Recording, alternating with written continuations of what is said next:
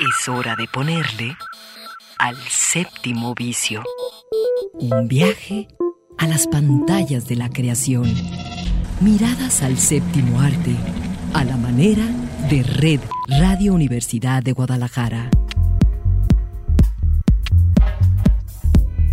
Bienvenidos.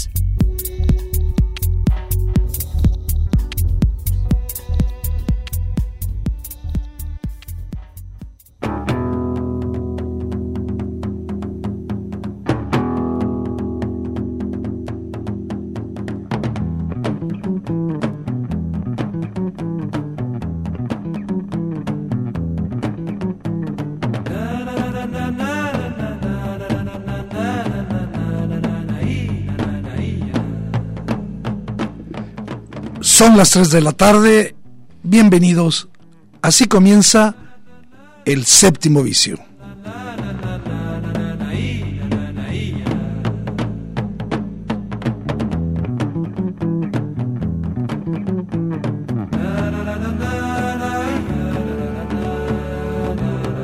Muy contentos de regresar nuevamente aquí al espacio donde llevas el cine, el séptimo vicio. Los saludamos Eduardo Quijano y en los controles técnicos Alejandro Coronado y todo su séquito de ayudantes que hoy lo acompañan.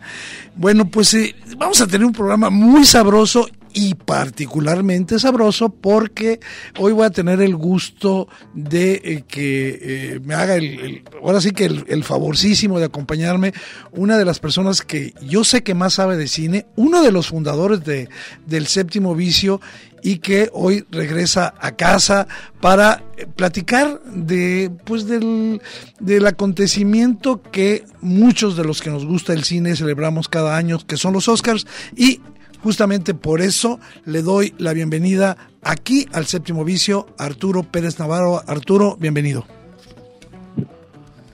Hola Eduardo, ¿cómo estás? Eh, hola a todo el público de este vicio. Oye Arturo, pues eh, ya, ya, ya, cayó otra vez eh, la fecha, este, este día eh, que pues yo sí creo que sigue siendo un escaparate muy importante para eh, quienes digamos, seguimos día a día lo que ocurre en la industria cinematográfica, no solo de los Estados Unidos, sino de todo el mundo, pues tengamos como una especie de, de banquete, de bufete importante.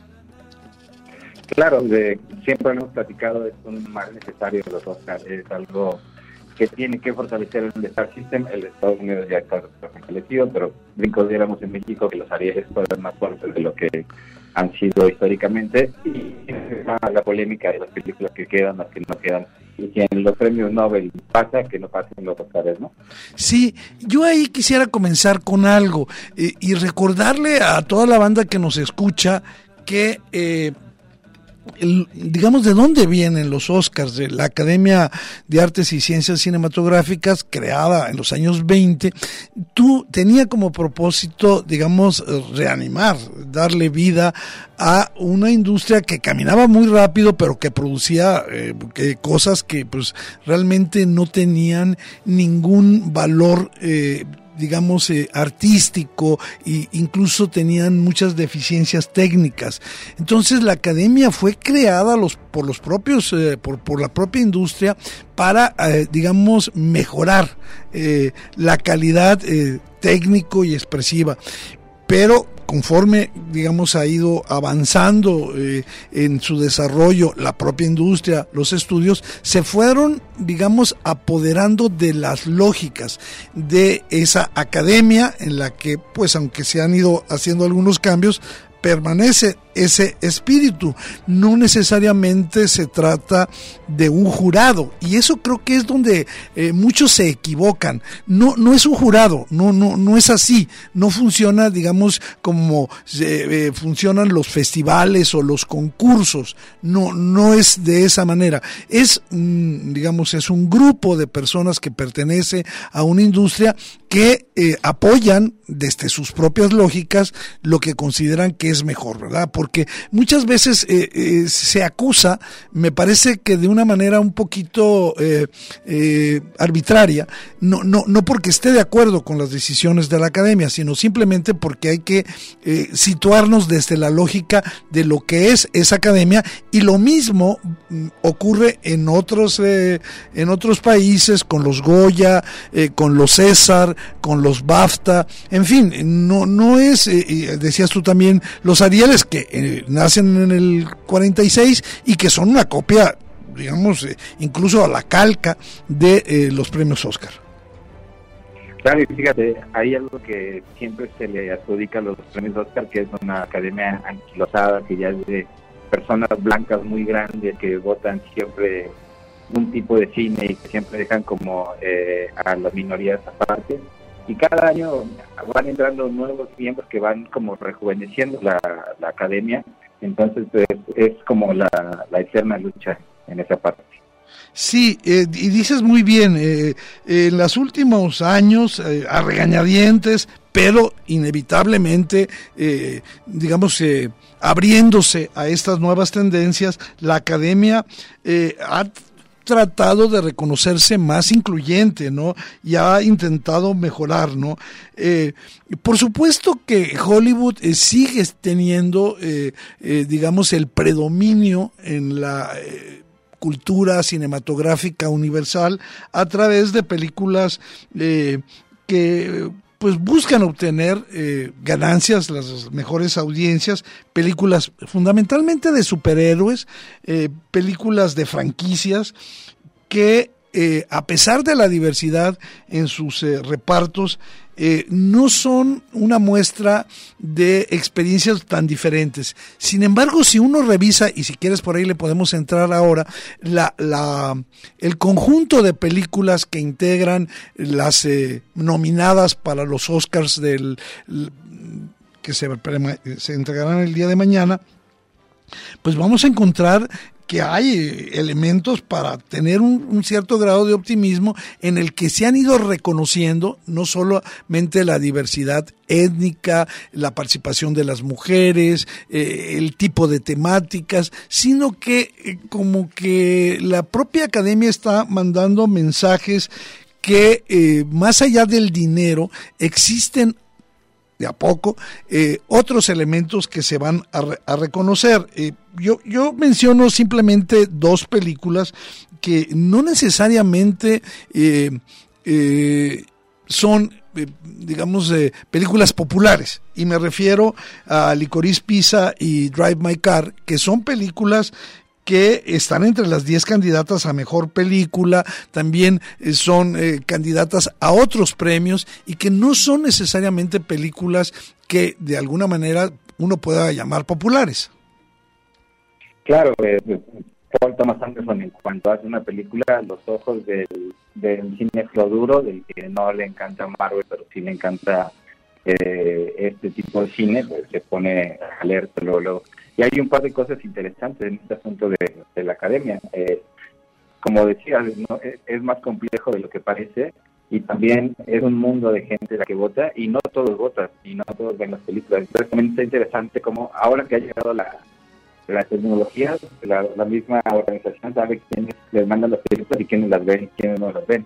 Antes les mandaban el CD a su casa para que las vieran y ahora la mayoría de las cosas son, son por eso este, por internet, entonces es más fácil saber y ir traqueando cuáles son las que ven las películas. Y ya en esta parte que dices de las películas, que cada vez son más películas, eh, creo que tenemos de acuerdo porque tú y yo siempre tenemos como un gusto muy parecido, entonces creo que en esta, eh, este, pero creo que hubo una ignorada este año para todos que no se llegó ninguna, fue la película de Red Rocket de Sean Baker. Sí, y hay otras omisiones, y si empezamos por ahí, creo que, eh, digamos, eh, bajo esta lógica de que por un lado está la academia y por otro lado está la ceremonia, el programa de televisión, ¿sí? E, ese programa de televisión no le pertenece a la academia. ¿sí? En realidad, ese le pertenece los derechos a una cadena de televisión, en este caso ABC, y esa cadena solicitó que se disminuyeran el número de categorías porque no cabían en el programa de televisión, dado que la, los índices de audiencia del 2021 pues cayeron casi a la mitad. Entonces hubo pánico, eh, pánico porque el costo de esos derechos es muy alto y no y pensaban obviamente para vender que requerían números, requerían rating. Entonces la academia eh, pues tomó la decisión de eliminar de la ceremonia televisiva de entregas ocho categorías, eh, desviando esos premios a una hora preliminar. fueron desterrados, peluquería y maquillaje, edición, sonido, diseño de producción y partitura original, además de las tres categorías de cortometrajes que también fueron eliminadas. Eh, esto, digamos, en, sí constituye un insulto para quienes hacen eh, el cine en, distintas categorías, en distintas eh, eh, ramas, y creo que eh, hay que decirlo. Y el otro que me parece incluso todavía más grave es que los premios honoríficos de este año, que se mantienen fuera del escenario, de la pantalla, son Danny Glover, Samuel L. Jackson, Elaine May y Lee Bullman. Y, el solo hecho de que no se les considere dignos de estar en el escenario ya es una señal, Arturo. Yo creo que ahí, eh, igual que tú, eh, pues sí, hay que señalar esas cosas. Bueno, yo creo que es momento de que le entremos a, a las categorías y qué te parece si empezamos por la actriz de reparto. Perfecto. Bueno, ¿quién están en la actriz de reparto? Jessie Buckley por, eh, en México le pusieron el terrible título de la hija oscura, la hija perdida, Judy Dench por Belfast, eh, Ariane DeVos por eh, West Side Story, eh, Kirsten Dunst por El Poder del Perro y Aunjanue Ellis por King Richard. Yo no sé cuál sea tu favorita, pero pues este te escuchamos. En esta yo me voy por Ariane DeVos. Sí, por supuesto. No creo que haya nadie que le quite el Oscar. Ya lo tiene que. Ya, ya, le guardó un lugar en su casa.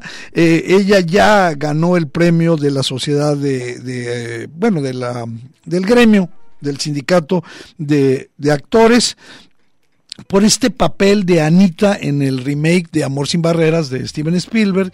Y fíjate que eh, es posible que se convierta eh, en, la segunda latina en ganar eh, este, este premio. Va a ser la primera eh, mujer queer afrolatina en ser reconocida en la actuación. A mí me parece muy bien y yo creo que además se lo merece. no, no creo que el resto, a mí me hubiese gustado ver a Judy Dench ahí subir por Belfast, pero definitivamente Kirsten Dunst también eh, logra su primera nominación después de una larguísima carrera. Yo creo que ya merecía estar entre las nominadas, pero coincido contigo con que eh, en el caso de la mejor actriz de reparto eh, no hay dudas de que será para Ariane DeVos. Bueno, ahora vamos con los actores de reparto.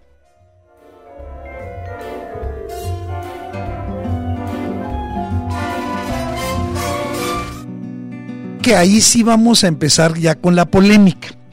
Porque quienes están, está eh, Troy Custer por Coda, eh, Cody Smith McPhee por El Poder del Perro, eh, Sharon Hines por Belfast, Jesse Plimons por, también por El Poder del Perro y J.K. Simons por la película de Siendo los Ricardos, ¿no? La, la Being de Ricardos. Bueno, esta categoría hay que decir que ya eh, eh, J.K. Simmons recibió el Oscar por Whiplash y también ser digo, desde mi punto de vista muy, digamos, tratando de ser muy frío, yo pensaba que Jesse Plimons, eh, por el poder del perro, por la actuación soberbia que hace, se, se, se, se traga la película, eh, digamos, sería el ganador. De hecho, también me gusta mucho la actuación de eh, Sharon Hines en Belfast por este papel de abuelo cariñoso.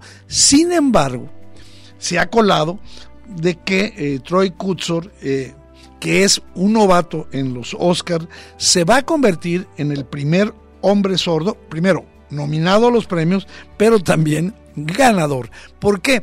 Porque le interesa mucho a la academia, eh, digamos, eh, darle este aire de reconocimiento a las minorías del asunto. ¿Tú crees que así va a ocurrir? Pues mira, eh, justo para allá iba. Coda, que es una película, cada vez es más difícil que una película arrase en los, en los premios Oscar, como antes pasaba de 15 premios, 10 premios, cosas así. Ahora siempre queda como ambiguo quién gana, porque el que gana mejor película no gana mejor dirección, el que gana mejor este actor no gana eh, mejor guion y así se las van llevando. Yo creo que España la gran favorita en varios, este, en los premios grandes, va a ser Coda y en esta nueva selección de hoy por Kotsur. Eh, ¿Tú piensas que, que va a ganar Kotsur?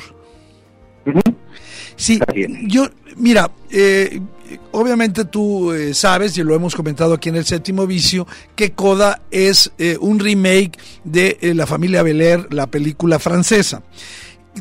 Tiene el, atributo, no sé si decir el gran atributo, pero sí el atributo de que la mayoría de los actores son actores que son sordos. Eso, digamos, ya le da un cierto valor a, a la, película. Sin embargo, yo creo que se está castigando en exceso una actuación verdaderamente, no digo sublime, pero muy buena, magnífica, de Jesse Plemons en el, el poder del perro y además es un, un, actor que durante toda su carrera en papeles eh, secundarios ha hecho cosas verdaderamente buenas. A mí yo, yo, yo realmente este, eh, ahí sí lamento esta corrección política por parte de la academia, aunque coincido contigo en que también se trata como de distribuir lo más posible a los ganadores. Creo que aquí se va a cometer una incorrección, sobre todo porque no, no es un actor, digamos, tan popular Plymouth y, y, y ahora tenía la gran oportunidad de recibir un reconocimiento a su trabajo. Claro, para saber qué películas van a ganar, a, veces sí tiene que ver mucho de la expectativa de qué va a pasar, pero muchas veces tiene que ver con el camino, cómo se va calentando con los premios, así como dijiste antes eh, habíamos de usted, pero uno, uno se va dando cuenta por tres cosas, por el lobby que tiene esa película, que viene ahí la corrección política, los intereses que vienen ahí, la, misma este, productora, lo que ha puesto para que esa película avance. La otra son los premios anteriores que están los sindicatos de actores, de guionistas, de directores que van calentando la previa. Y la otra es la crítica, la crítica especializada que también va dando una opinión y no es un derrotero que hay que soslayar. Entonces, en ese sentido, esas tres cosas apuntan a, Sí, y bueno, ya seguiremos hablando de Coda eh, sobre eso, pero ahora es momento de que nos vayamos a las, digamos, a los grandes premios de actuación.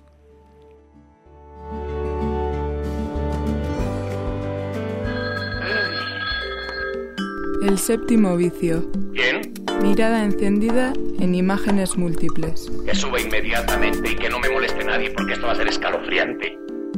La voy a hacer pedazos. Un poco de música, música.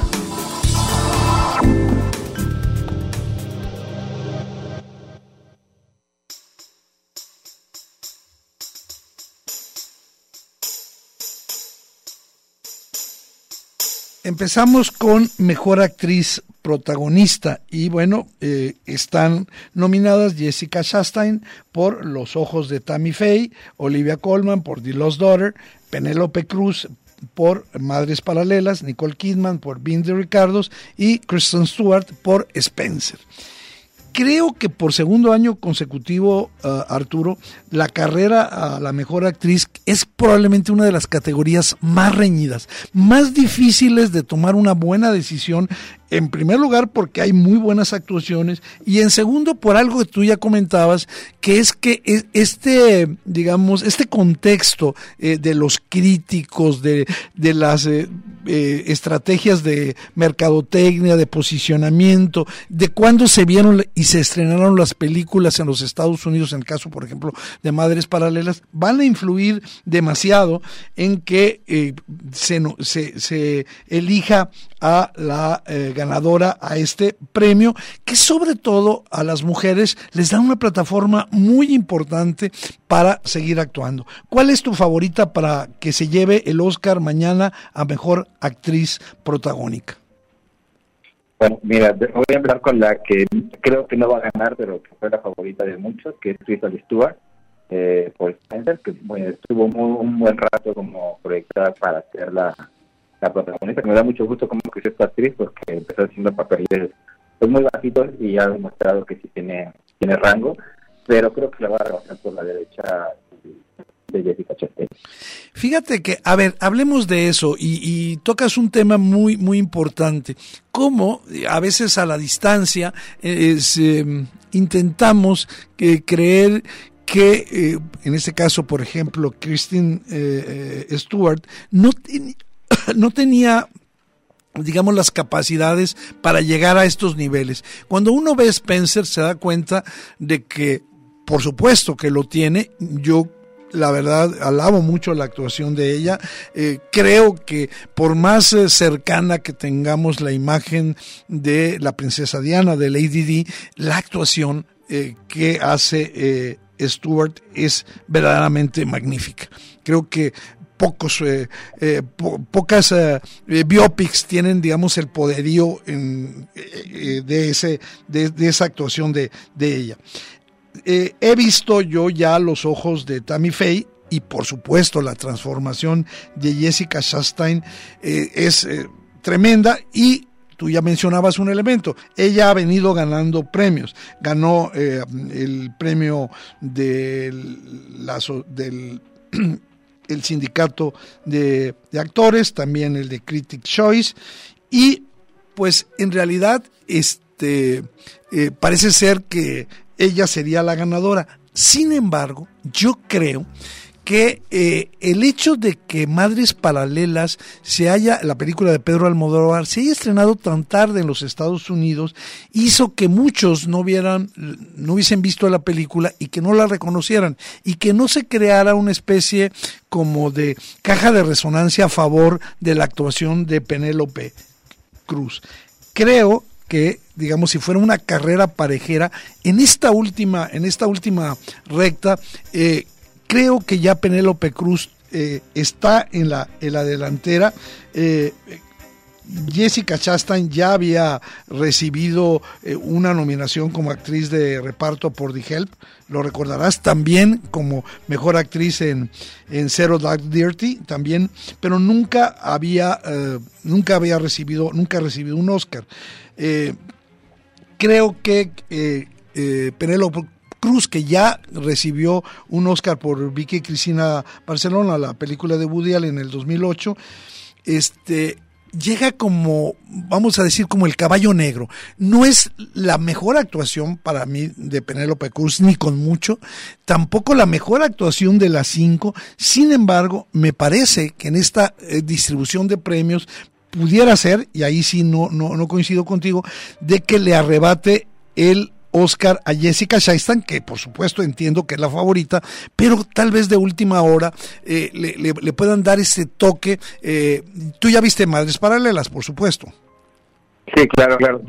Para mí este, coincido contigo con lo de Fernando Cruz. Simplemente las dos cosas creo como como difíciles, eh, eh, sobre todo la, primera que, llegó un poquito tarde a la consideración.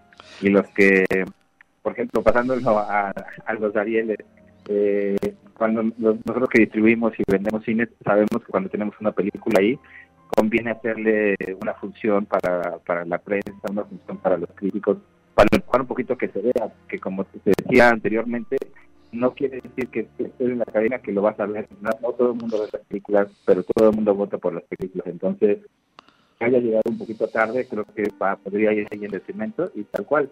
Eh, que vayan ganando premios no quiere decir que sea la que va a ganar, pero es la que se perfila, ¿no? En este sentido. Entonces tú vas con Penélope. Y tiene la parte, sí, no, y tiene la parte esta, digamos, anecdótica de que ella y su pareja de muchos años, Javier Barden, están nominados, eh, digamos, eh, por distintas películas, pero en el mismo año, ¿no? Y yo dudo muchísimo que Barden vaya a ganar, pero ahí ya le veo esta, este, este cierre, aunque, por supuesto, la transformación, no sé qué tanto la actuación de Jessica Chastain en los ojos de Tammy Faye, la película a mí no me gustó nada, la película, entiendo que la transformación en este personaje de esta, eh, digamos, eh, yo diría, eh, un, personaje de, de, un ícono evangélico muy importante en los Estados Unidos, un poco o un mucho lejano para, para el resto del mundo. Sin embargo, el papel de, de esta fotógrafa que interpreta a Penélope Cruz, a mí me gustó mucho, sin ser, insisto, la mejor, mejor actuación de ella. Pero vamos ahora a el mejor actor protagonista, donde pareciera que también las cosas están resueltas.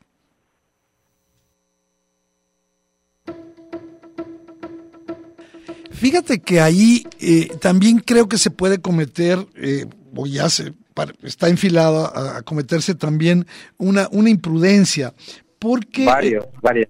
Eh, en primer lugar, este, bueno, digamos quienes están ahí ya nominados, ¿no? Will Smith por King Richard, eh, Benedict, Cumberbatch por El Poder del Perro, Andrew Garfield por Tic Tic Boom, Javier Barden por Bien de Ricardos y Denzel Washington por la tragedia de Macbeth.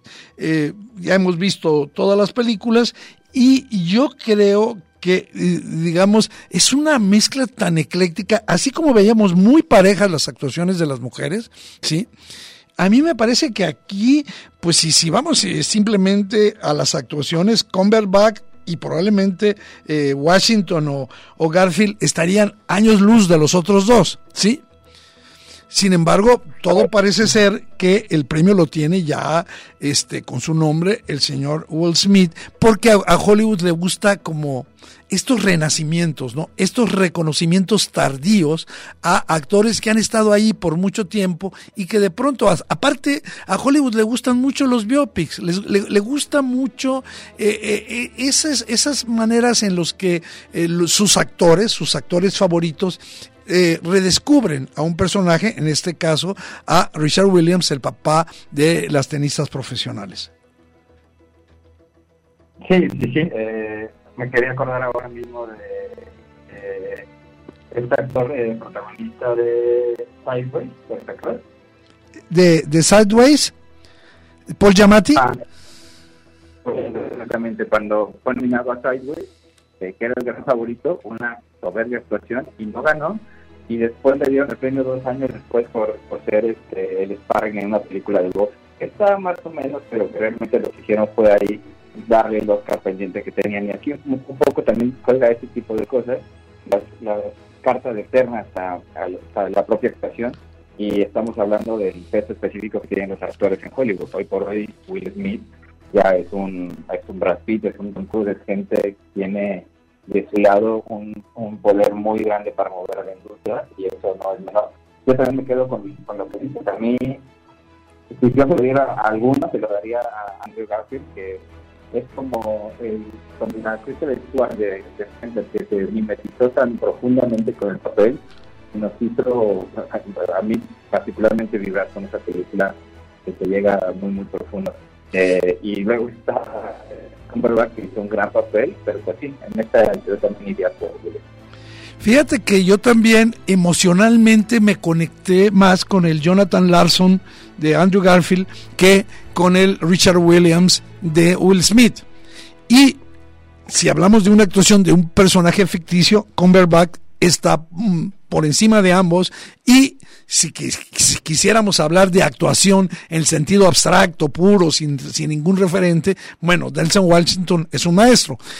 Y, y ahí es donde uno entiende que la lógica de la academia no es eh, para nada la lógica de, digamos, de la valoración estricta de lo que está ocurriendo ahí. Yo, yo también coincido contigo que eh, Andrew Garfield hace una actuación tan emocional, yo, yo diría así, tan hermosa en el, en el mejor sentido de la palabra, de una belleza humana que se lo merecería, porque Larson es un completo desconocido para eh, este hombre que eh, fue un autor teatral que no conoció el éxito sino hasta después de muerto, eh, con una obra que es una leyenda en el Broadway, que es Rent.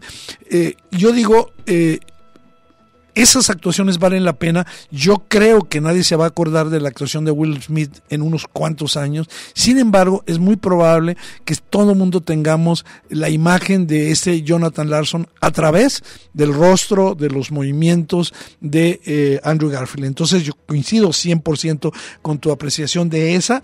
Eh, eh, a mí me gusta mucho Cumberbatch en El Poder del Perro. Sin embargo, creo que emocionalmente eh, te transmite muchísimo Garfield y obviamente es un actor que ya lo hemos visto haciendo actuaciones portentosas eh, y ahora lo hace quizás de una manera tan ligera, tan natural, que parecería que no se lo merece. Pero eh, yo le estoy dando tanta importancia a este comentario tuyo porque creo que en Andrew Garfield tenemos un actor para mucho, para mucho tiempo. Claro, lo que hizo en Red Social fue impresionante, tiene su rango para hacer las películas de Spider-Man, todo ese asunto. pues creo que coincidimos en que sería una gravísima sorpresa, porque sería una sorpresa si gana, pero sería justicia y sorpresa al mismo tiempo. Sí, y sería un castigo a toda la campaña que se hizo a favor de King Richard. Bueno, antes de irnos al, al, al corte, y te voy a pedir que te quedes, hay una categoría que yo creo que a, los dos nos gusta mucho, que es la de animación, ¿sí? Y en esta categoría, pues también hay, está ahí polémica, ¿no? Está la película, bueno, durante toda la historia de los premios animación, eh, Disney y Pixar se han llevado eh, más del 70%, 14 de 20. Pero pues obviamente tienen ahí este Raya y, el, último dragón, eh, Luca, Encanto y eh, está por parte de Netflix Sony eh, eh, Los Mitchells contra las máquinas y esta película documental ah, de animación, una película muy, muy distinta que se llama Flea, una película que poco se ha visto, una película que se estrenará tristemente después de esta ceremonia. También hay que decir que la película que ha tenido un, arrastre brutal, eh, sobre todo a través de sus canciones, a través de la plataforma Disney Plus, es Encanto. Eh, ha sido pues, un, gran éxito eh, desde el punto de vista de las canciones que tiene ahí. ¿Tú cuál crees que, sea la película que vaya a ganar el premio a la mejor animación? Mira, es una de las, de las temas que más gusto me dan porque como lo hemos platicado muchos años esa alterna estaba ganada. Sabíamos que iba a ganar Pixar y no había, de, hágale como quieran, esta es la, película que va a ganar. Y este año está tan surtida y hay tantas películas que pueden competir. En, lo personal, por ejemplo, Free me parece una película que me, recuerda mucho a Patti Bashir en, ciertos aspectos, pero que también me gusta que va a llegar a México. Ya ya el territorio está, lo compró una empresa y va a venir a México como dice en unos meses. Eh, a mí me gusta mucho el, tono como preocupado que tiene Luca, pero si, Luca fuera mexicana, no me gustaría el asunto de cómo toman la cultura italiana muy gringa y, le, quitan mucho color y dicen cosas como Santa Mozzarella, que nadie dice eso en ninguna parte. Pero bueno, en, en este caso, y como he visto Encanto más de 25 veces, porque mi hija tiene dos años, eh, me, me iría por encanto y cada vez descubro más cosas. Parece una película muy completa, personajes de lo, de lo sutil a lo profundo y una música impresionante. Entonces yo, yo en esto me voy por encanto. Sí, fíjate que... Eh, en, en, tu, digamos, apreciación, en tu análisis, yo coincido 100% y había que eh, darle el premio no al, a la animación, sino a Lin Manuel Miranda, eh, porque desde mi punto de vista, gracias a él es que Encanto alcanzó este, este grado de, de popularidad. Sin embargo, déjame decir algo para cerrar eh, y ya rápidamente irnos a nuestro eh, corte. Yo creo que Los Mitchells contra las máquinas es una película que apuesta eh, no solo por la parte, digamos, del, pues, de la, historia de personas imperfectas, la familia, la aceptación, sino también hay una apuesta tecnológica muy interesante en, en, la manera en cómo crean esta sensación de acuarela. Y, y yo, mi, mi favorita no sé si vaya a ganar. Creo que Encanto le lleva mucho. Es decir, el halo que lleva Encanto, que tú has muy bien descrito, es, es poderoso. Eh, también he visto cómo eh, el, el el arrastre que tiene en los públicos, no solo infantiles, la manera en que las canciones se, te pegan a los, a los segundos, como sigues a los personajes. Sin embargo, voy a poner mi fichita por eh, los Mitchells contra las máquinas, a ver si en esta ocasión eh, los estudios Sony le, sacan un sustito a Pixar.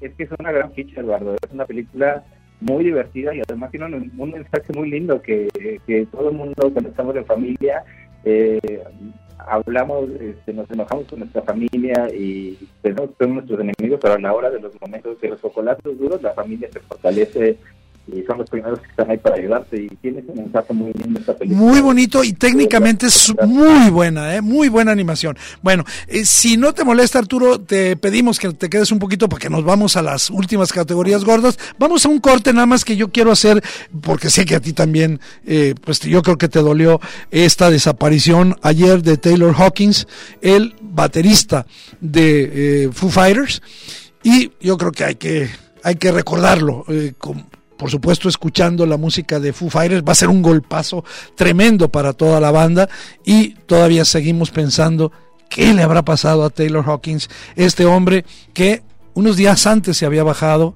a tomarse una foto con una niña que le fue a mostrar que tocaba la batería, no tan bien como él, pero que le gustaba. Vamos a escuchar una canción de eh, Foo Fighters y regresamos aquí al séptimo vicio.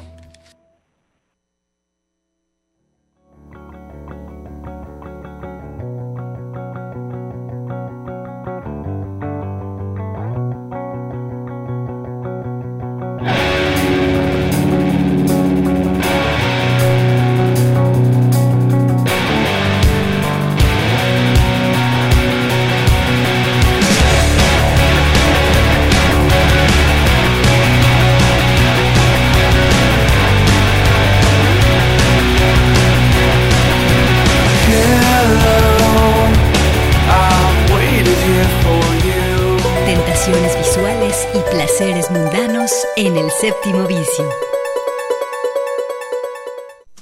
Únete a las navegaciones caprichosas sobre la producción audiovisual en el séptimo vicio.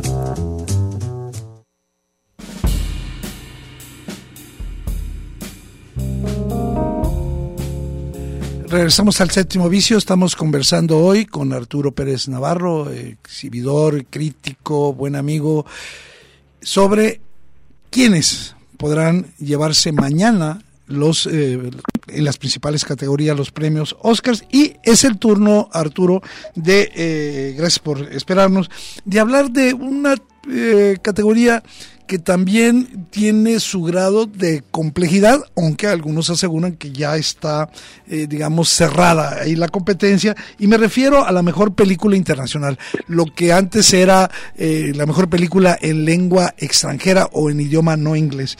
Y ahí está Drive My Car de, Japón, de, de Amaguchi, eh, La peor persona del mundo de Joaquín Trier, es de Noruega, Flea, la, la danesa de Jonas Poer Rasmussen, eh, una película que prácticamente no puedo eh, pronunciar el, director, eh, que es de Bután, Lunana Ayak in the Classroom, y La mano de Dios del, de Italia, de Paolo Sorrentino ya eh, supimos que, por ejemplo, el León de Oro se lo entregaron a, la mano de Dios, que es una película eh, producida por, por Netflix, ¿no? Ahí parecería que ya, ya la tenía, pero de pronto empezó eh, Drive My Car, la película japonesa, a empezar a acumular premios y premios y premios verdaderamente insólitos para una película de tres horas. ¿Cuál es tu opinión sobre eh, quién puede ganar el premio a la mejor película eh, internacional? Aquí creo que va a pasar un poco lo mismo que con Troy Consu. Eh, una de mis películas favoritas eh, del año pasado fue La mano de Dios de Sorrentino. Es una película que tiene un ritmo semilento, pero que va entrando en ti y te va, se va adueñando y Sorrentino va haciendo lo que quiere contigo. Tiene este asunto de, contar cosas medio reales, esta escena en la que está este, acompañando al hermano que haga un, casting, les encuentra en una sala verdad extraña y estrafalaria, y son el tipo de escenas que le gustan a Sorrentino, pues él dice que que para retratar la vida normal, pues ya es la vida normal, ¿no? Entonces hay que hacer un poco de exagerados en el cine. Y al mismo tiempo, todo el contexto de Maradona eh, en, Nápoles, me encanta esa película. Pero, tal cual dices, toda apunta a que va a ganar Ray McCann. A mí me encantaría que gane Sorrentino, me parece que va a ganar Ray McCann. ¿Qué te parece? Sí, eh, y coincido, me hiciste recordar esas imágenes. Eh, maravillosas eh, de Nápoles en, esa en ese en ese rodaje donde hay personas colgadas ahí donde donde se ve como a la distancia todo lo que está ocurriendo. Es una película fascinante. Yo también soy muy fan de Sorrentino desde pues desde siempre pero particularmente desde la gran belleza. Y esta película la he disfrutado mucho. Se puede ver eh, en eh, la plataforma Netflix también vi y hay que decir eh, varias cosas. Primero, hace ratito mencionabas Sideways. Hay que reconocerle a, la Cineteca del Festival Internacional de Cine Guadalajara que premio, eh, previo a la vendimia está exhibiendo películas de esta naturaleza. Eh, y el día de ayer exhibió Sideways y también va a exhibir otras películas que tienen que ver con el consumo de, vino. Y decir que, por ejemplo, eh, ha sido eh, muy... Eh, digamos, notable, muy destacable, el que la Cineteca ofrezca, por ejemplo, hoy a las 8 de la noche y mañana a las 6 de la tarde en pues en las mejores condiciones la posibilidad de ver Drive My Car, una película de tres horas de duración y, y, donde, digamos, los asuntos que ocurren ahí son asuntos, sí, muy humanos, pero que requieren de la complicidad del espectador. ¿Qué quiero decir con esto? Que te tienes que enganchar para seguir. La, la película es una película que se tiene que ver de esa manera. Es decir, es una película con personajes a los que les tienes que creer su asunto, involucrarte con ellos, subirte a ese sap rojo, vivir con ellos los ensayos del tío, del tío Bania y, en fin, eh, creo que eh, solo por eso vale la pena decir que no está, digamos, exagerada eh, la nominación de Drive My Car. Yo, a mí me sigue gustando en términos de gusto más la mano de Dios, sin embargo, no dejo de eh, valorar esta pues, los atributos increíbles, la actuación, el ritmo, eh, la profundidad de Drive My Car y pues que pues también ya viene con los premios de, de eh, los Spirits, de los BAFTA, en fin, que le han entregado todos los premios, ¿verdad? Es decir, la película más famosa internacional en este momento es Drive My Car. Lo que no me gustaría es dejar de lado una película muy linda, seguramente ya la viste, yo, yo sé que ya no eres trintón, pero es una película maravillosa, de, de generacional, que es La peor persona del mundo, la película eh, del noruego eh, Joaquín Trier, que me parece que eh, además de haber conseguido una de las nominaciones más complejas que es la de guion original, la película es, es formidable, ¿no? De cómo te desarrollan este personaje contradictorio, real, imperfecto de Julie en La peor persona del mundo. fíjate que esa no la alcancé a ver, la tengo todavía ahí en pendientes, mal por mí, pero la tengo ahí pendientes. Y ya para cerrar con, con el Sorrentino, creo que es una película que le diría a la gente que no la ha visto que no, aunque se llama Fue la mano de, Dios, no es una película de fútbol. Para nada. Es solo el contexto de cómo un personaje tan, tan fuerte en una idiosincrasia tan futbolera puede permear un sentimiento al grado de que una familia matrimonial este, está en un grado de casi separación, se enteran de que va Maradona al, Napoli y la cosa cambia totalmente, o sea, de ese nivel de, de pero hasta ahí, es una película que habla de, una familia y tiene otro tipo de, Es una película biográfica. Sí, es una película sobre la sobre sobre cómo él se enamora de hacer cine, como de cómo él descubre. También es una película sobre la vocación, sobre qué quieres hacer con tu vida. Sí, eh, es una gran película. Ahí está eh, en Netflix. Decir que Drive My Car se está exhibiendo este fin de semana para quienes la puedan ver a partir del primero de abril. Quienes tengan la plataforma móvil la pueden ver. Decirte Arturo que bueno, pues tú tienes oportunidad de verla en cines, la, la peor persona del mundo, en la propia Cineteca y en otras salas de la ciudad.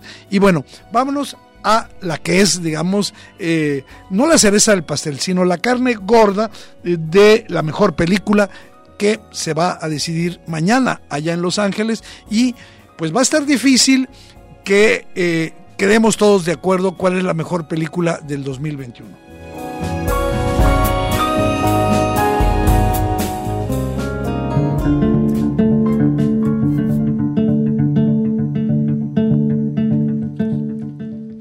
Fíjate Arturo que, pues primero que son 10, ¿verdad? Las películas Belfast, Coda, que en México le pusieron además señales del corazón, No miren arriba, Drive My Car, Duna, eh, Licorice Pisa, El Callejón de las Almas Perdidas de Guillermo del Toro, El Poder del Perro, que es eh, la única película dirigida por una mujer, y Amor sin Barreras de Steven Spielberg. Eh, digamos, yo si me hubiesen preguntado hace un par de semanas, yo no tenía la menor duda que con todas las 12 nominaciones que recibió, la película que ganaría indiscutiblemente sería el, el Poder del Perro. No fueron 11, fueron 12 nominaciones. Y pues eh, desde Parásito no se daba una película que tuviera tantas nominaciones, además tantos atributos, muy buena fotografía, grandes actuaciones, un ritmo, una especie de reconstrucción de un género cinematográfico, el, el western, y considero que destacan ahí también cuestiones de, de, digamos, que tienen actualidad desde el punto de vista de, de la actualidad este, temática. Esta crítica a la hipermasculinidad, eh, cómo eh, hay una gran crueldad humana eh, que tiene que ver con la misoginia, en fin, y sobre todo cómo deconstruir esta mitología del oeste. Sin embargo, recientemente, y estando atento a lo que ocurre, parecería que después de haber recibido el premio del Sindicato de Productores Cinematográficos, CODA podría ser la gran sorpresa el día de mañana. Sí, esta es una de, las de las ternas que, bueno, desde que se hizo de 10 películas, me parece que es como un poco un despropósito, pero aquí están las cosas. Eh, es una de esas ternas que no solo entra la parte de calidad, sino la parte política de cómo van a arreglar y cómo van a repartir el pastel. Eh, es una terna en la que me hubiera gustado eh, ver otra película ganando, pero sí, yo creo que va a ganar Coda, pero lo que diría sería, a mí me encantaría que ganara Belfast, y creo que la película que tendría que haber ganado, o que tendría que ganar en la noche de mañana, sería la de, la de Jane Champion, que a ella me parece que la van a premiar con el mejor director, justo por no darle mejor película, y en este caso, para mí que es Coda. Sí, van a, pues sí, creo que tu lógica en ese sentido tristemente va a ser real, es decir, para no castigar demasiado al poder del perro, eh, lo que va a terminar siendo es que Jane Campion será la por segundo año consecutivo, la tercera mujer en recibir un, premio Oscar por mejor dirección. Sin embargo, eh, dijiste algo por ahí y es para quienes todavía puedan ver la película, la verdad la recomiendo profundamente. Una película verdaderamente hermosa, eh, históricamente impecable, con grandes actuaciones, que es Belfast. Mm, Belfast es una película redonda, casi perfecta, llena de buena música de Van Morrison. Creo yo que eh, quizás podría ser la gran perdedora de la noche porque tiene pues nominaciones eh, múltiples y sin embargo pues eh, la pusieron a competir con gallones muy grandes y esta película de Kenneth Bragan no sé si le vayan a dar algún premio pero si alguna yo quisiera que ganara después del poder del perro sería indiscutiblemente la que tú mencionas, Belfast, aunque pues toda esta corrección política que inunda la academia posiblemente haga que no solo por la cuestión de los sordos, sino también por empezar a equilibrar eh, el, digamos, los premios hacia las plataformas, eh, le entregan este premio a Coda, que es una película producida por Apple Studios. Es que, Eduardo, eh, el, asunto de la película de Kenneth Branagh, junto con lo de Jane Champion, no es poca cosa porque son dos directores muy finos que además tienen un universo muy, muy propio, muy reconocible, pero muy reconocible cuando te gusta tu cine, porque es muy fácil reconocer el, universo de Wes Anderson o el de Tim Burton, que es, muy para adentro, el de, el de Champion y el de Kenneth Branagh, que es muy para adentro. Es un, es un cine muy, muy eh, eh, fino, entonces cualquiera de estas dos películas, la verdad es que una, una y ambas películas se pueden se, se, pueden ver hoy. Es una recomendación para toda la banda del séptimo vicio. Yo no tengo más que eh, mi agradecimiento Arturo la plática sabrosa contigo siempre. Se nos fue prácticamente el programa hablando. Nos faltaron muchas categorías. Ya platicaremos en lo personal de cómo va a estar mañana esa ceremonia que va a ser presencial que va a tener pues yo creo que sus eh, ahora sí que sus claroscuros y pues esperemos que nuestros pronósticos expresados aquí en vivo y en directo, pues algunos no se cumplan porque serían injusticias, pero pues ya estaremos atentos a lo que ocurra. Arturo Pérez Navarro, gracias por regresar aquí a tu casa al séptimo vicio. Un placer estar ahí este, en el equipo. Un, abrazo y un saludo a todos. Un abrazo para, para, para ti, para Estrella, para Emi, para Lucía. Y nosotros continuamos y nos vamos directamente con Hay que ver.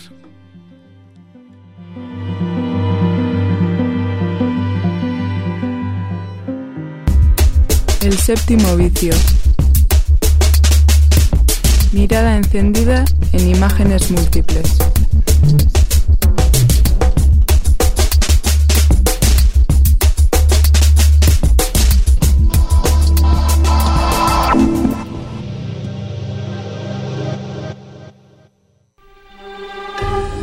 Entérate.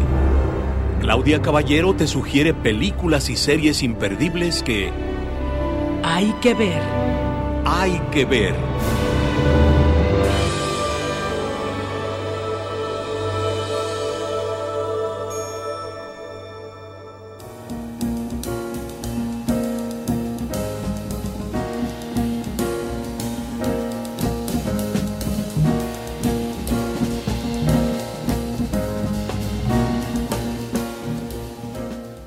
O los quieres o los amas. Estoy refiriéndome a los Óscares.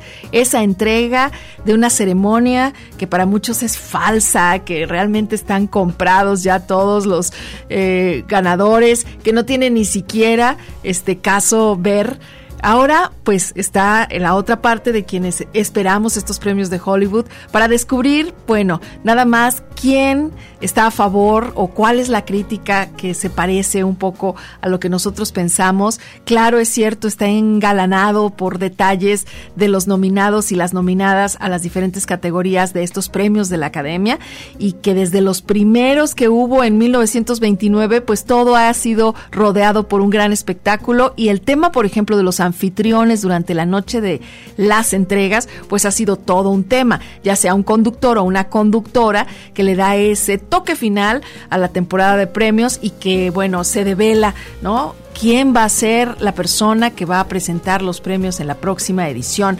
Ya sabemos que además hay discursos famosos a lo largo de esta historia de los premios y que también hay presentadores o eh, eventos que han sido especialmente famosos porque fueron o muy malos o muy divertidos las personas que presentaron los, los anfitriones, vamos, que presentaron los premios en este año que además es especial, como ya lo supieron, justo porque se regresa a la presencialidad y porque esta gala de los Oscar eh, pues ha salido adelante sin anfitriones también a partir de este tema de el formato en, en el 2020 pero bueno ya ahora la entrega se va a celebrar eh, con tres personalidades que van a estar a cargo digamos que de llevarnos por estas diferentes categorías. Regina Hall, Amy Schumer y Wanda Sykes van a ser las presentadoras de esta edición número 94 de los Óscares. Es la primera vez en 35 años que tres personas se encargan de presentar estos premios de la Academia de Hollywood y eh, ya habíamos visto parejas, recordarán eh, Steve Martin y Alec Baldwin eh, o James Franco y Anne Hathaway, inolvidable, ¿verdad? Y bueno, aquí lo interesante es que ellas se distinguen por ser comediantes y por tener también ahorita, en este momento de sus carreras, una muy grande exposición. Recordarán que estuvo en su momento Ellen DeGeneres, estuvo también, bueno, nuestra querida Guppy Wolver en aquellos años de 94, 96. Ella repitió cuatro veces como anfitriona de los eh, maestra de ceremonias eh, si es una forma de decirlo. Claro está que quien le gana es Billy Crystal, que fue por muchos años el favorito presentando los Oscars. Así que bueno, ya después se pasó a años en los que Jimmy Kimmel, con su trayectoria em, en los medios de comunicación y bueno, pues eh, con mucha audiencia que siempre lo quiere ver, también participó. Así que bueno, pues esperaremos el próximo domingo, mañana, cuál va a ser el resultado de este trío que nos va a estar presentando las diferentes categorías en los premios Oscar. Estaremos atentas. Muchas gracias y muy buenas tardes.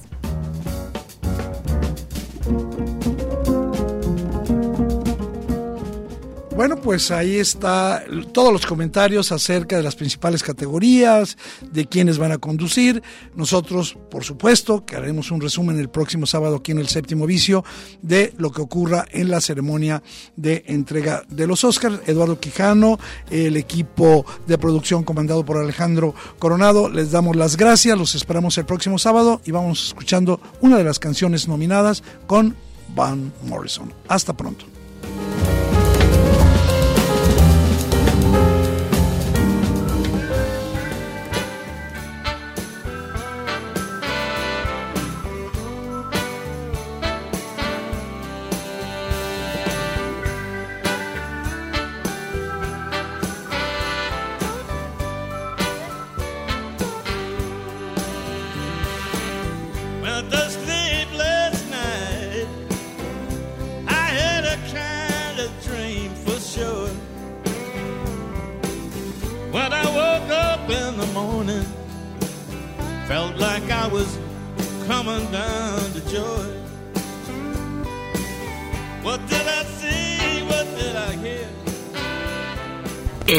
Séptimo vicio.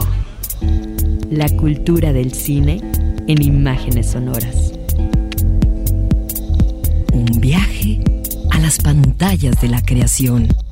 Escúchanos todos los sábados desde las 3 de la tarde. Hasta la próxima.